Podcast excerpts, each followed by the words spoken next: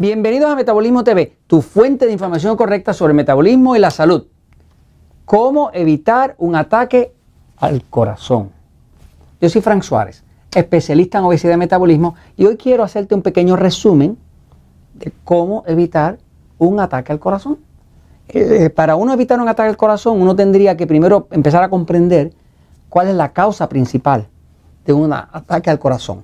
Después de hacer bastante investigación sobre el tema, el tema del metabolismo, el tema del sistema nervioso, el tema de todos estos temas relacionados a la salud del cuerpo, pues lo que encuentro es que detrás de cada ataque al corazón hay inflamación. El indicador principal que hay detrás de cada ataque al corazón es que antes de eso hubo inflamación. Voy un momentito a la pizarra para explicarlo. Fíjense, por muchos años nos han vendido la idea, ¿verdad? De que eh, las arterias se llenan de colesterol. Y cuando se llenan de colesterol, pues tapa eh, el flujo de sangre y produce ataques al corazón, deja el, corazón, que es un, el corazón es un músculo que no puede parar. Es un músculo que está todo el tiempo bombeando. Eh, y está bombeando porque en el momento que deja de bombear se acabó la vida. Así que usted puede acostarse a dormir, pero su corazón no se puede ir a dormir. Su corazón tiene que seguir bombeando, de otra forma no le puede mantener la vida. Así que es un, es un músculo que no puede fallar en hacer su trabajo porque ahí mismo se acaba la vida. ¿Qué pasa? Nos han estado vendiendo siempre la idea de que el problema es que sube el colesterol y entonces pues no pasa la sangre y cuando no pasa la sangre entonces eh, el, corazón se queda sin oxígeno y ahí le viene el ataque y demás. Este, la realidad es que después de hacer la investigación veo que la causa principal de ataques al corazón es el tema de inflamación. Esta es la causa principal.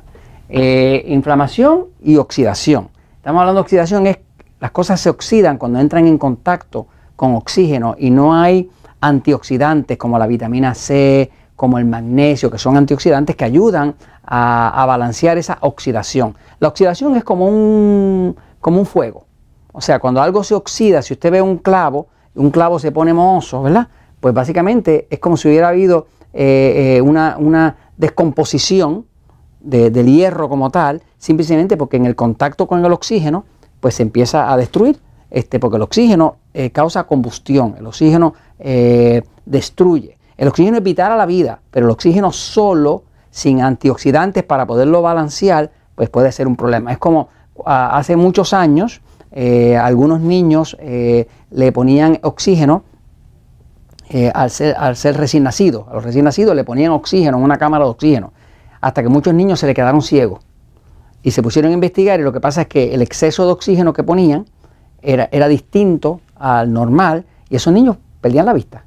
Este, y ahí dejaron esa práctica, ¿no? Porque si usted busca en la historia va a ver que hubo una época donde los niños recién nacidos los ponían en una cámara con oxígeno Supuestamente que para ayudarlo por ese exceso de oxígeno sin antioxidante le quemaba la retina, los dejaba ciegos, ¿no?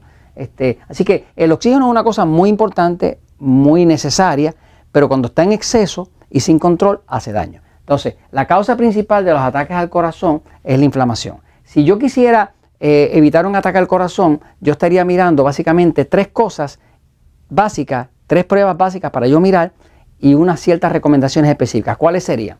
La primera es que una de las pruebas que más refleja su riesgo de ataque al corazón es la prueba que llaman índice aterogénico.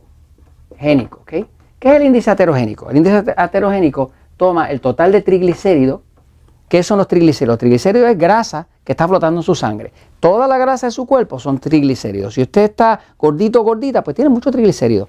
Todas las grasas son triglicéridos. Así que los triglicéridos eh, dividido por el colesterol bueno, que se llama HDL, que quiere decir High Density Lipoprotein, proteína de alta densidad.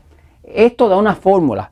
Por ejemplo, no se supone que si usted está saludable, no se supone que usted tenga más de 100 eh, miligramos por decilitro de triglicéridos. Por ejemplo, yo los tengo en 75, 76, una cosa así, ¿no? Este, las personas que entran al sistema Natural Slim muchas veces nos llegan con triglicéridos en 200, en 250 y aunque están tomando medicamentos siguen por allá arriba. O sea, los triglicéridos nunca deben estar realmente para estar saludables. en, más de 100. Por ahí la, medicina le dice que, hasta 200 está bien. No es cierto. ¿eh? No es cierto. Usted busca los estudios clínicos, va a ver que efectivamente, yo por ejemplo, en los sistemas Natural Slim, donde tenemos miles de personas que ayudamos toda la semana, nadie se gradúa de un sistema Natural Slim con triglicéridos de más de 100. Porque de hecho, para nosotros graduar a la persona, decirle, ya terminaste tu proyecto, lograste recobrar tu salud, le decimos, vete a tu médico y consígueme ese laboratorio. Y si nos llega con un laboratorio de 101, no pasa, no te gradúas. Hasta que no pongas esos triglicéridos por debajo de 100. Porque sabemos que esa es la verdad. Este índice heterogénico, usted lo puede calcular hasta de su propio examen de laboratorio. Usted toma los triglicéridos, lo que es los triglicéridos, y lo divide por el número HDL. Un buen HDL para tener es 40 o más. Si yo divido 100 por 40, me va a dar 2.5. Eso es un tremendo buen índice heterogénico. Ahora, cuando cuando esto empieza a dar, si da eso o inclusive un poquito menos, estamos bien. Pero cuando esto empieza a dar 3.0, 4.0, 5.0 o como yo los he visto en 8.3, eh, eso significa que hay demasiados triglicéridos o muy bajo colesterol del bueno. El colesterol del bueno es el que le ayuda a usted a evitar hasta el cáncer. Y el triglicérido alto es el que lo mata y, tiene mucho que ver con la inflamación. Así que esta es lo primero a mirar, índice heterogénico. Lo próximo que tiene que mirar es, que también se hace la prueba muy comúnmente, que es la prueba de A1C. La prueba A1C se llama hemoglobina glucosilada. Esta prueba es muy importante que usted la tenga en 6.0 o menos.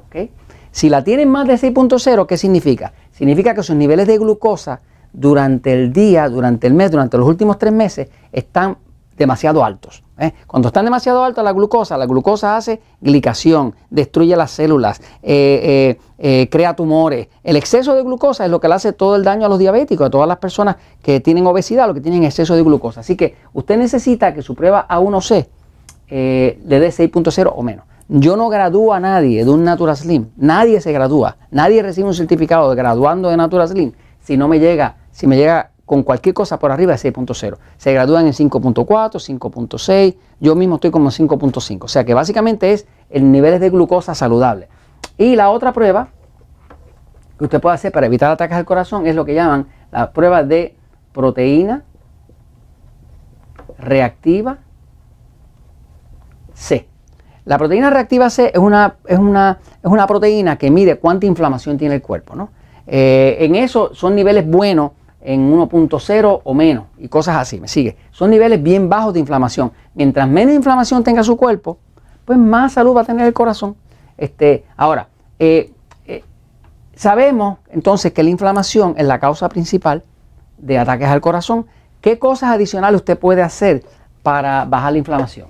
Lo primero que debe hacer es que debe tratar de hacer una dieta tipo 3x1, porque es una dieta que va a tener un alto, alto índice, bajo índice glicémico, y entonces pues no va a haber tanta inflamación, porque mientras esté la glucosa muy alta va a haber mucha inflamación y eso mismo le corta la vida de su corazón. Así que básicamente le recomiendo mucho la dieta 3x1, eh, reducir los alimentos que son carbohidratos refinados, el pan, la harina, el arroz, la papa, el dulce, ese tipo de alimentos, que es lo que como quiera le, va a causar la inflamación que luego le, le mata el corazón. Entonces, básicamente hay algunas recomendaciones adicionales, por ejemplo, para recomendamos mucho la vitamina C, porque es un antioxidante que evita parte de la inflamación. Y hay, y, algunos de ustedes realmente si ya han tenido amagues de ataques al corazón, y si no lo han tenido también les conviene, eh, este suplemento que se llama eh, curcuma, la curcuma, que en inglés se llama turmeric.